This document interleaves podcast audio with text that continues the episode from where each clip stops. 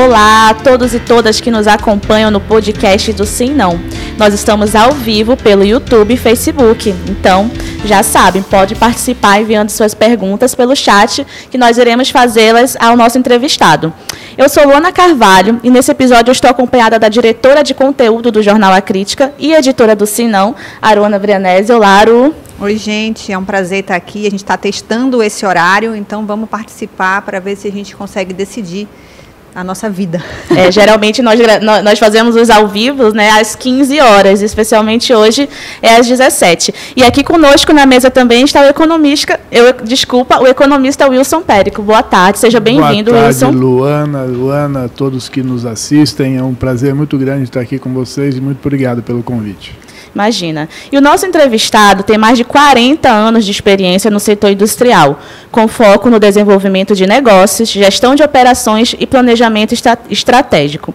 Desde, desde 2011, Périco esteve à frente da presidência do Centro da Indústria do Estado do Amazonas, conhecido como CIEAM. E, para nossa surpresa, hoje de manhã foi anunciada a sua saída do cargo. Né? Para nossa surpresa, porque até ontem nós estávamos anunciando essa live como presidente do CIEAM, Wilson Périco, e hoje de manhã recebemos essa notícia. Então, acho que essa é uma ótima oportunidade, inclusive, para o senhor explicar e contar né, quais os motivos que lhe levaram a, a sair do cargo.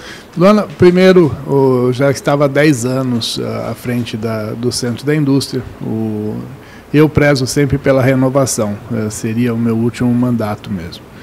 O segundo, eu recebi o convite do prefeito Davi Almeida, que é presidente do Avante, eh, em abril, para eu me filiar ao Avante, no meio daquela turbulência que nós vivemos por conta da, do decreto do IPI, nós tivemos uma reunião com ele, parte da nossa bancada federal e outras entidades, e ele pediu um almoço no dia seguinte para entender um pouco mais o que era que estava acontecendo, quais eram os verdadeiros riscos. E nesse almoço ele me surpreendeu fazendo o convite para eu me filiar ao Avante, e, eh, ao qual eu aceitei, uhum. e daí postulou o meu nome é, como um candidato a deputado estadual. Não era algo que o senhor imaginava, não, então, fazer tão, não, tão não, próximo assim? Da... O, a gente faz política, nós conversávamos, né? A gente faz política todos os dias, mas sempre do portão para fora, eu costumo dizer. Uh, do portão para dentro não, não tinha, é, não passava pela minha cabeça essa possibilidade e aconteceu. O, eu acho que é um momento que eu posso continuar contribuindo com o nosso Estado. Eu tenho feito isso já nos últimos anos, né, defendendo o modelo, eh, defendendo a diversificação das nossas matrizes econômicas, para nós sairmos dessa dependência do polo industrial, o, defendendo e brigando por um planejamento do nosso Estado, para saber qual é o, o nosso futuro, né, o que, que a gente quer, como nós vamos fazer para chegar nesse futuro.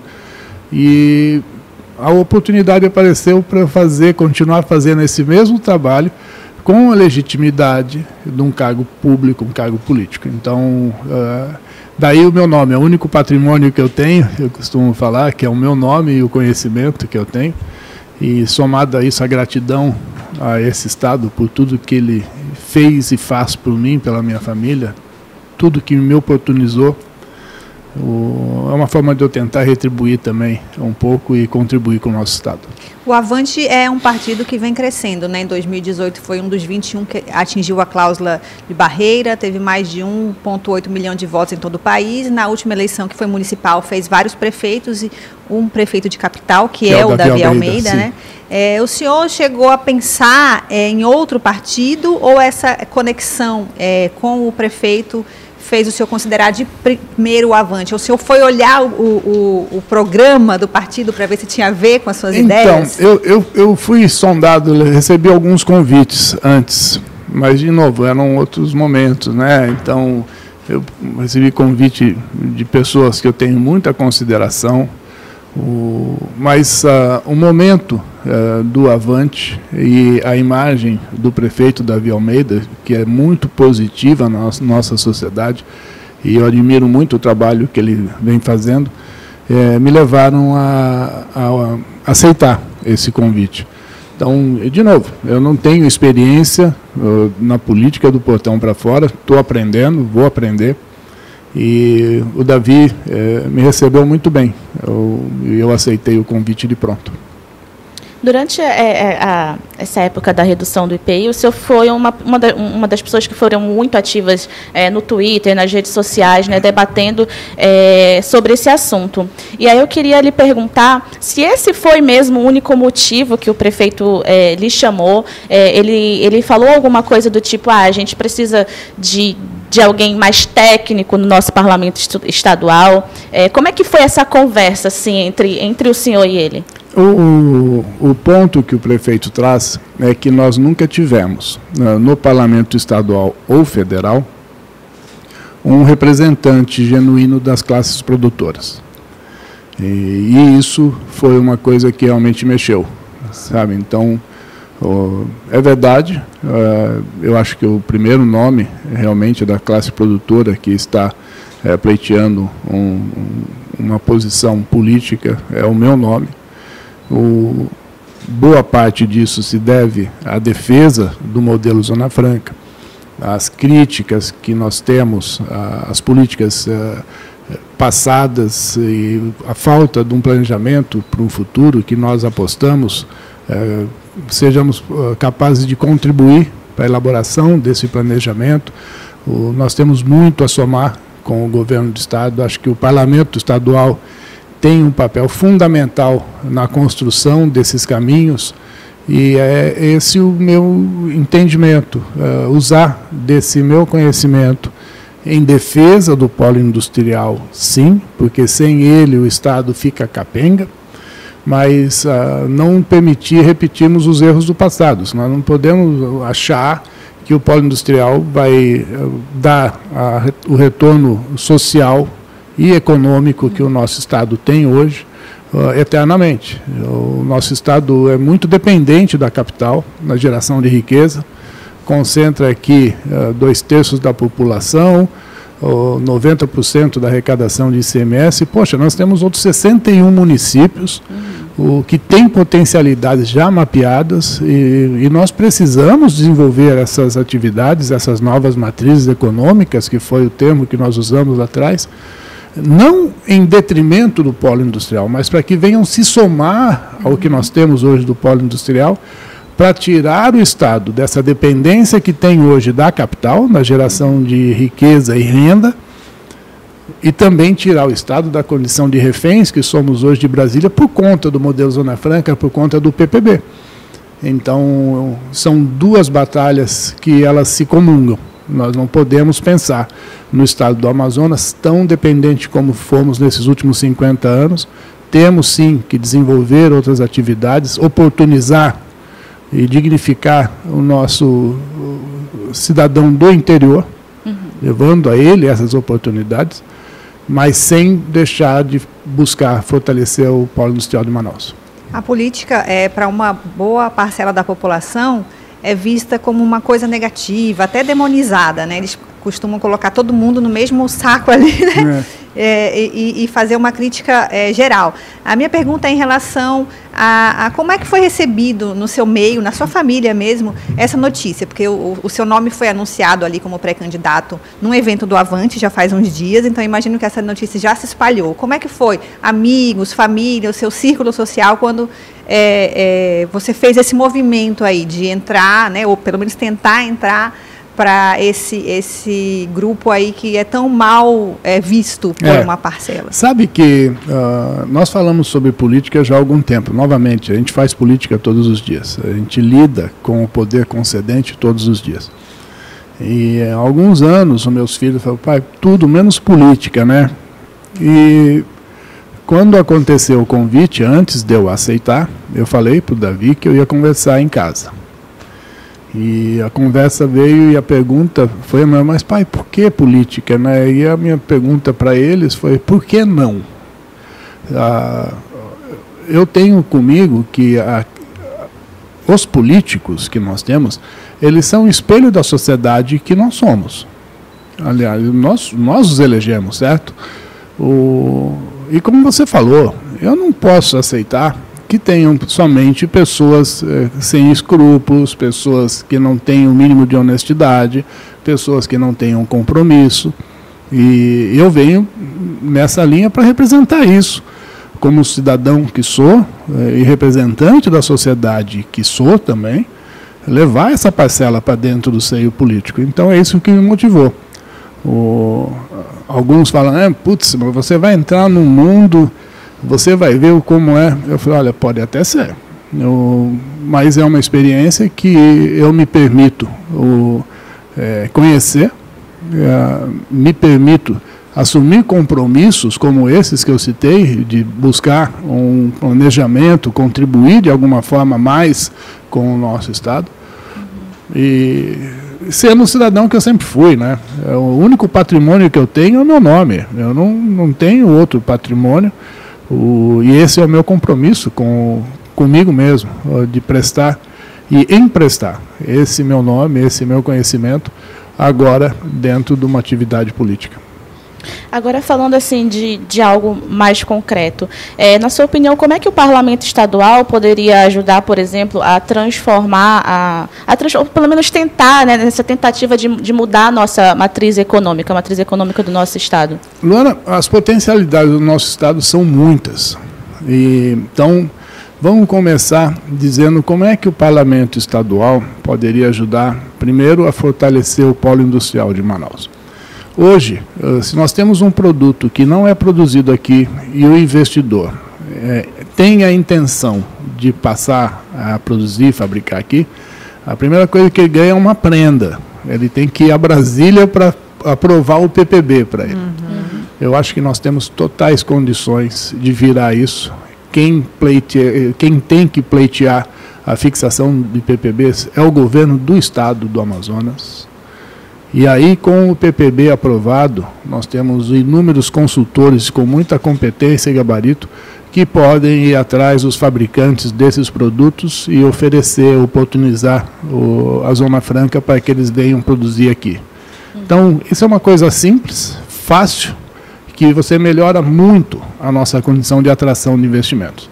Da mesma forma que, através da UEA, e já mapeadas as potencialidades, eu cito algumas delas, né? então a mineração, a piscicultura, a fruticultura, a própria farinha, turismo, uh, o bionegócio, né? calcado na nossa biodiversidade, o, como é que nós fazemos para levar qualificação, capacitação para essas pessoas desses municípios onde essas potencialidades estão mapeadas, para que elas possam ser abraçadas pelos investimentos que serão atraídos para, essa, para esse desenvolvimento, para essas novas matrizes econômicas. O Estado precisa oferecer a infraestrutura necessária para que o investimento ocorra, porém, o investimento vai ser muito mais fácil de ser atraído se você tiver pessoas qualificadas onde ele possa encontrar o, o, o quadro de funcionários que ele precisa para essa atividade. Então, não, são, não é coisa difícil de fazer. A UEA é uma entidade de ensino que está presente em todos os municípios do nosso estado, uh, física ou remotamente. Ela é totalmente custeada pela indústria. O, poxa, não tem muita dificuldade de você pegar e trabalhar nas grades curriculares uh, focadas em cada uma dessas diferenças entre os municípios e preparar essas pessoas. Então, o, de novo, nós temos que passar a pensar no nosso Estado para daqui 5, 10, 15 anos. E o que é que nós queremos, como é que nós podemos fazer para atingir esse objetivo e trabalhar para que isso aconteça. Isso não é nenhum plano de governo, de indivíduo, é um plano de Estado. E o parlamento estadual tem o papel para fazer isso. O senhor falou aqui nos bastidores, né, quando a gente estava conversando informalmente sobre esse desafio que, que se apresenta aí, é, que é, deu a entender que está começando pequeno para testar, mas que pensa maior. O senhor pensa maior mesmo quando é, planeja essa carreira política? Onde que o Wilson Périco quer chegar? Não, o, o, de novo, eu falei isso, né? Eu, nos últimos dez anos, principalmente, à frente do CIAN, eu tenho dedicado uh, parte do meu tempo, nos primeiros cinco anos, e praticamente 100% do meu tempo na defesa do modelo e conhecendo o, as demandas do Estado eu, e principalmente conhecendo as potencialidades do nosso Estado. Eu, eu não tinha nenhuma pretensão de exercer cargo público cargo, e ser político ou ser candidato. Então, uma coisa por vez. Uh, vamos primeiro trabalhar e, e tentar chegar a, ao cargo de deputado estadual, sentir como é que é esse ambiente, uh, tentar colocar em prática isso que nós achamos ser, seja fácil de fazer, simples de fazer, fácil não, mas o, nós temos ferramentas, condição, diálogo. A coisa que eu mais faço é dialogar, né? E a sensação que a gente tem realmente de quem está olhando de fora é que falta realmente vontade política, a famosa vontade política, né? Porque o caminho meio que parece já estar tá traçado. Você acabou de falar, o EA tem, né? Apontou os potenciais. Parece que falta aquela. Você sabe, nós temos a UEA que vai oferecer a qualificação. Nós temos o FTI, que também vem da indústria. E é um fundo de turismo e interiorização, ou seja, é um fundo dedicado para isso. Nós precisamos, sim, é, de uma forma é, tranquila, com muita objetividade, com muita transparência, usar desses recursos que nós geramos aqui para que esses objetivos sejam atingidos. Isso não depende do governo federal. Nós tiraríamos o nosso Estado dessa condição de reféns que somos hoje de Brasília por termos um único é, pilar de sustentação é, socioeconômica, que é o, Distrito Industrial. E, de novo, quando eu defendo os direitos do Distrito Industrial, dos investimentos aqui, eu não faço só por conta do faturamento ou do resultado das empresas. Mas o legado social que essa atividade deixa é que são os empregos, as famílias que têm o seu sustento oriundo dessas atividades da indústria aqui. É a mesma coisa nós precisamos levar para o interior. Uhum. Nós temos que oportunizar o nosso cidadão, a pessoa que está no interior, e dar a ele condições de ter a sua dignidade de exercer a sua profissão com base na sua qualificação, trabalhando nessas potencialidades que nós conhecemos, sabemos existem no nosso Estado. Nós temos que deixar de pensar e tirar a questão do assistencialismo. Aí alguns me falam assim, ah, e a economia verde, né? Como é que você vê isso? Pô, eu acho que é muito importante para o Estado. Só que não pode ser uma economia verde, por exemplo, como o crédito de carbono, que considera só a floresta da Copa das Aves para cima. Nós temos que olhar o indivíduo, ele tem que ter dignidade, ele tem que ter condição de renda. Ele não, não é assistencialismo, não é dar para ele uma cesta básica por mês, ou dar para ele eu, 300, 400, 500 reais uma bolsa que seja, que bolsa floresta ou qualquer coisa que seja. Não. Ele tem condições, sim, de desenvolver uma atividade sendo qualificado e tendo dignidade de levar o sustento para casa com base nesse conhecimento e com as oportunidades que certamente aparecerão. Agora, Périco, é, você atuou é, muito nesse, nesses 10 anos, né?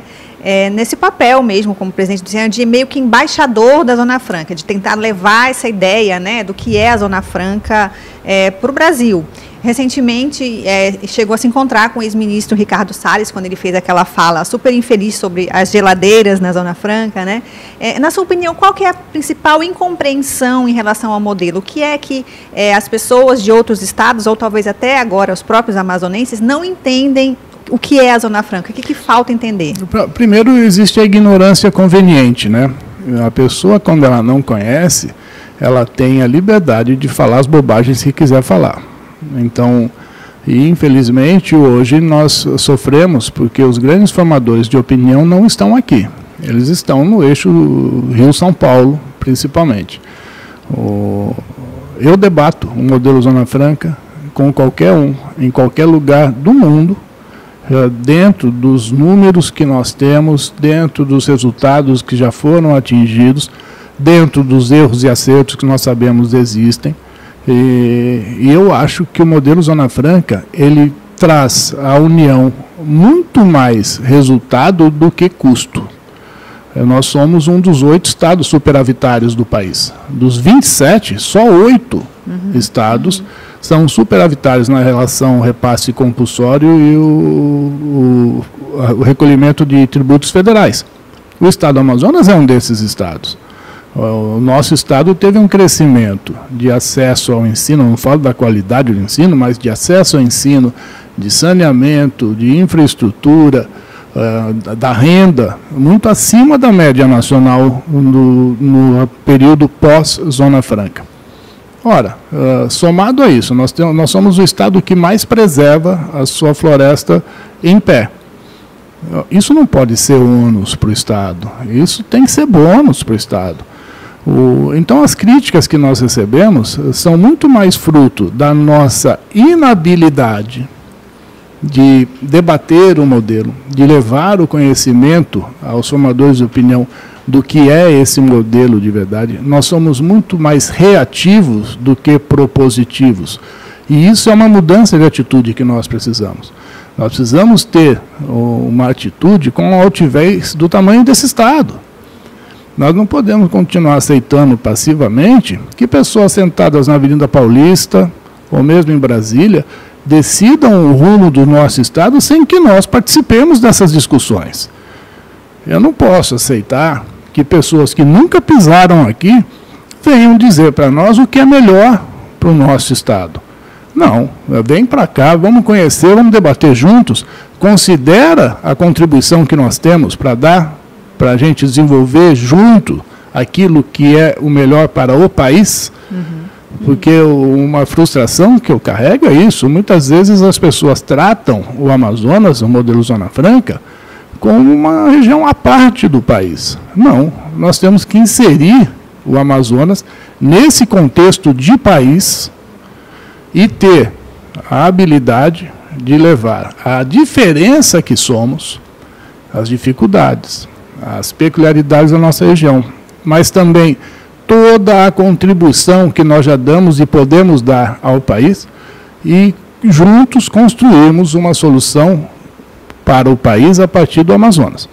Uh, não dá para aceitar e não há receita de bolo para um país do tamanho do nosso, com a diversidade que nós temos de regiões e estados. Não existe uma receita única. Uhum. Você não pode tratar os desiguais de forma igual. Mas falta a nós, hoje, a habilidade de interlocução. E é isso que nós temos que buscar. Wilson, agora, voltando ao assunto de eleições e campanha, né? É, eu fiquei curiosa, o senhor é um homem de negócios, né? Tem o perfil de gestor. O senhor já pensou como é que o senhor vai fazer a sua campanha? O senhor já iniciou a sua pré-campanha, suas caminhadas? Como vai ser essa parte assim, de, de rua mesmo? Eu estou aprendendo no maior, na maior, maior velocidade possível. Eu não tenho ideia do que é. Nunca fiz. Você vai focar no distrito industrial ali, visitar sem dúvida, Sem dúvida, o distrito é um ambiente mais uh, palatável para mim, né? Eu conheço. Já é muito ambientado, é, né? Conhece já é conhecido. É, né? Então, certamente, ali vai ser um grande foco. Mas sabe que eu acho que eu tenho muito a contribuir com o Estado além do polo industrial. Uhum. Eu, eu viajo no nosso estado todo ano, algumas vezes. Eu tenho um, uma adoração enorme pela pesca esportiva. E isso me leva a conhecer pessoas em municípios, comunidades, sempre. Tanto no Alto Rio Negro, como no, na Bacia do Madeira. O, poxa, tem muita potencialidade, tem muitas alternativas que nós podemos oportunizar para o nosso povo, sabe? Bom, nós temos um presidente Figueiredo com, com uma beleza ímpar, sabe, para o turismo ecológico, para o turismo de contemplação, para o lazer da pesca esportiva. O, e não é difícil de você pegar e desenvolver isso, além da atividade industrial que pode uhum. ter naquela região por conta das frutas que nós temos por lá. A mesma coisa em Nova Olinda, a mesma coisa em Barcelos. Essas o... cidades você vai visitar para dizer, ó, oh, sou candidato, tá eu, aqui Eu já estou trabalhando com conhecidos, né? Uhum. É, de, eu, de novo, o único patrimônio que eu tenho é meu nome. Uh, eu não tenho recurso meu próprio para colocar numa campanha uh, política. Eu estou aprendendo o que é uma estrutura de campanha, estou ficando assustado porque o negócio não é pequeno, né? uhum. né? Então, o, e eu estou conversando muito com algumas pessoas, principalmente com o prefeito Davi Almeida, para aprender e pedir essa ajuda. Uh, tanto na questão do, do custeio, mas principalmente com a inteligência de se uhum. fazer uma campanha. E eu aprendo, né? Basta que tenha paciência de me ensinar uhum. um pouquinho, eu aprendo. Outra curiosidade, é, ainda sobre campanha e eleição, é que a gente sabe que esse é um período de guerra, né? Os candidatos ficam ali na disputa pelos votos. E aí eu queria saber é, se a partir do momento que o senhor anunciou a sua candidatura, se o senhor já sofreu algum ataque, já tem um, um potencial inimigo ali, ou se está tudo na mais tranquila paz, o senhor ainda não percebeu nenhuma diferença? Assim, da... Luana, eu, eu sou uma pessoa de construção, né? Eu construo soluções, eu construo alternativas. Eu não, não tenho uh, comigo nada que, que indique que eu vou partir para um, um enfrentamento ou desavença com qualquer pessoa que seja.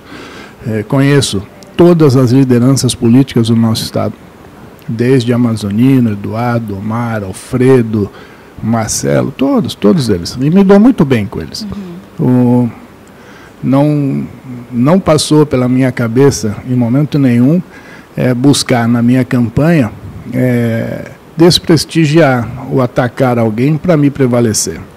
Você está falando uma coisa que já me avisaram, deve existir, né? Mas é característica de cada um. Se essa for a ferramenta ou a, o, artifício que, que alguém eh, pretenda usar contra é, mim. O, jogo sujo, infelizmente, é. a gente vê, a cada eleição se repete. Pois né? é, mas uh, não faz parte da, da minha pessoa, não. Eu acho que todos nós temos muitos uh, erros, mas também temos muitos acertos. E seria hipocrisia minha dizer que eu só tenho é, coisas boas. Não, tenho meus defeitos também. Assim como todo mundo tem. Agora, da mesma forma que seria muito injusto eu falar que nenhum da, dessas pessoas fez coisa boa para o Estado. Uhum. Muito pelo contrário, todos eles fizeram muitas coisas boas para o Estado. Uhum. Então, eu vou fazer a minha campanha, pretendo fazer minha campanha de forma propositiva mesmo, assertiva, é, na busca de construir caminhos, construir soluções e formas de atingir esses objetivos. Né? É isso que eu me proponho. Agora, por falar em autocrítica, tem uma, uma, uma questão que, é, em, em, geral, é levantada mais pela área esportiva, mas também a gente já ouviu aqui do setor cultural, em relação à dificuldade que eles têm de apoio da Zona Franca mesmo. Então, a, cadê as indústrias da Zona Franca que não patrocinam um time local ou um, um, né, um empreendimento cultural local? Aí é difícil falar porque a sede não é aqui. É, como o senhor avalia isso? O senhor acha que tem uma espécie de um muro que a Zona Franca precisa quebrar para se relacionar melhor com a cidade ou se considera que já está bom esse relacionamento Não, do polo eu, com a eu, cidade? Sabe que uh, tudo são uh, momentos, né? O, o, São Raimundo lá atrás, naquela época áurea, ele tinha por trás uma empresa do distrito patrocinando. Então, ó, só chegar na Série B é, que vocês vão conseguir. Pois é, o Nacional, durante muito tempo, também contou com empresas do distrito.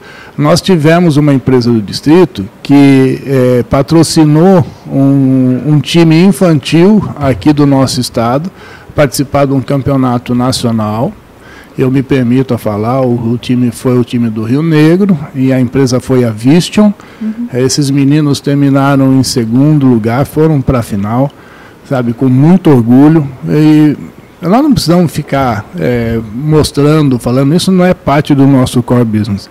O que eu tenho também é que nós poderíamos ser mais galinha e menos pato nessas coisas, porque as pessoas pouco sabem o que nós fazemos, né? O, além da, da atividade da indústria, além de gerar empregos, toda a nossa participação com a sociedade. A indústria trabalhou e contribuiu muito nesses dois anos, no pior momento que o nosso Estado teve, o mundo teve, é, que foi a pandemia. A indústria não demitiu ninguém por conta de Covid, muito pelo contrário, usou do expertise de manufatura, da sua infraestrutura, para produzir aqui coisas que não faziam parte do portfólio de produtos dessas indústrias, mas para ajudar as equipes de saúde. Então foram os EPIs, né, o face shield, óculos, as luvas, a, a, o, aquele protetor de sapato. Uhum. Fomos para o hospital para desenvolver o respirador. Fomos atrás de oxigênio para atender a demanda uh, da capital naquele momento. Uhum. O, trabalhamos oferecendo, fornecendo comida para os hospitais de campanha. O, trabalhamos para atender também, uh, depois disso, os órfãos do Covid, as pessoas que perderam emprego, um trabalho social muito forte, capitaneado pelas entidades de classe, a FIAN, CIAN, Eletros e Abracico. O, nós ajudamos o estado do Acre por conta da cheia do ano passado, nós ajudamos a Bahia por conta das chuvas no começo desse ano. Sabe? Então, a indústria faz muita coisa, faz muita coisa. É que sim, nós poderíamos é, divulgar um pouco mais isso para que a sociedade soubesse. Soubesse a importância. É, né? a relevância que tem, né? Mas o, nós temos a consciência daquilo que é feito, nós temos consciência daquilo que, que nós contribuímos para, para com a sociedade. E mais que isso, nós temos a consciência do que nós podemos fazer além para o nosso Estado. Wilson, nós temos dentro da coluna do nosso jornal impresso, do jornal A Crítica, é, uma seção chamada Sobe e Desce. O senhor deve conhecer, já teve alguns sobes aí ao longo de, desses anos.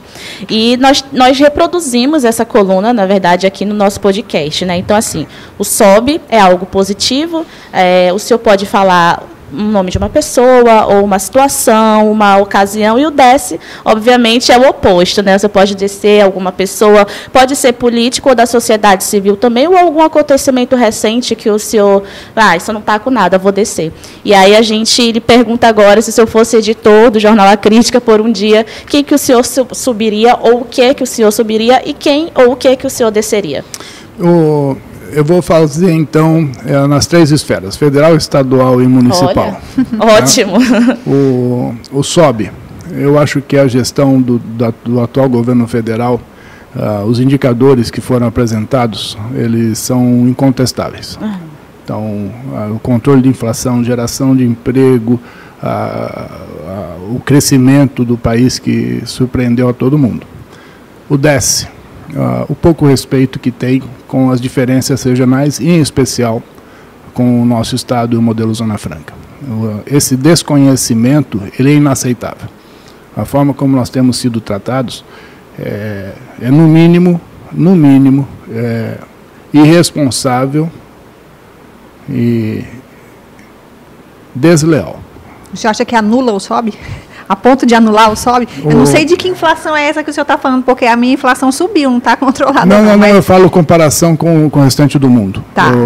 havia, mas... uma, havia, uma, expectativa de uma inflação muito maior para o país. Uhum. É, e medidas foram tomadas e, e continuam tentando para conter isso. Né? Então, agora, o, de novo, o, com relação ao nosso Estado e a dependência que nós temos do, do modelo, o, o, respeito à Zona Franca ele é primordial. Né? Uhum. Então, na questão estadual, e aí quando eu falo estadual, são os nossos representantes. E, oh, poxa, uh, eu acho que nós temos um, uma estrutura ímpar hoje eh, de competência eh, no Estado. Então, oh, nós tivemos um parlamentar que no seu primeiro mandato uh, presidiu a principal comissão, que foi da Previdência, e assumiu a, a vice-presidência da Câmara, que foi Marcelo Ramos. O, o nosso estado cresceu uh, em atividade econômica, os números do polo industrial um, demonstram isso. O, o DES. Nós perdemos a interlocução com o governo federal. Infelizmente, uh, nós uh, erramos na estratégia de nos posicionarmos 100% contra e quebrar, fechar as portas de ter um canal de diálogo com o governo federal. O, na esfera eh, municipal, eu acho que a gestão do atual prefeito, independente de estar no mesmo partido que ele ou não, mas o que me levou a aceitar o convite foi exatamente o que esse rapaz está fazendo nesse um ano e meio à frente da prefeitura. O, as, a olhos vistos, o, o cuidado que ele teve com o distrito industrial nos primeiros seis meses e efetuar, executar as obras de, de revitalização do distrito. E agora, todo esforço e empenho para as ruas de toda a cidade de Manaus o, são uh, fatos incontestáveis. O, acho que a prefeitura tem também que atuar mais fortemente na contribuição uh, ao governo estadual, tanto naquilo que compete aos incentivos para as indústrias do polo industrial, mas também auxiliando o governo do Estado a encontrar os caminhos para a solução para o nosso Estado. A nossa cidade é uma cidade-estado. Então, seriam esses pontos. Bacana. Primeira vez, eu acho é. que nós temos três Eu acho que é um bom três, exemplo, é... um bom exemplo de como você não precisa, porque apoia alguém, cegar para os pontos não, em que aquela pessoa pode não. melhorar, né? Então, então, a crítica nem sempre é para destruir, ela pode ser para, né, é, ajudar a pessoa a o, produzir mais. Hoje a política está muito chata, né? Porque Sim. a polarização chegou ao, ao, ponto de falar, eu não sei o que você está pensando, mas eu não concordo. Uhum. Sabe? Não, nós temos que pensar no bem maior que é a sociedade, aquilo que é o bem maior para a coletividade. Então, essa coletividade, no nosso caso, é a cidade de Manaus, é o Estado e é o país.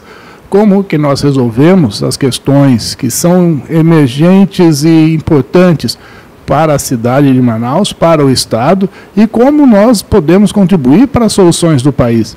E isso você tem que construir, você não constrói é, sem é, respeito, sem diálogo. Então, a polarização trouxe isso, né? Então, está muito chato também. É, então, é, nós estamos chegando ao fim desse episódio, né? Geralmente a gente dá esses minutinhos finais para o nosso entrevistado. Se eu quiser fazer alguma consideração, se eu fique à vontade, o momento é esse. Não, eu, eu quero agradecer demais o convite, a oportunidade de estar aqui o, dizer da minha gratidão a esse Estado, o, a gratidão também ao espaço que me foi oferecido e a oportunidade que me foi oferecido dentro do centro da indústria para poder é, compartilhar os meus entendimentos, um pouco do meu conhecimento e aquilo que eu penso sejam os caminhos uh, para o polo industrial e para o Estado.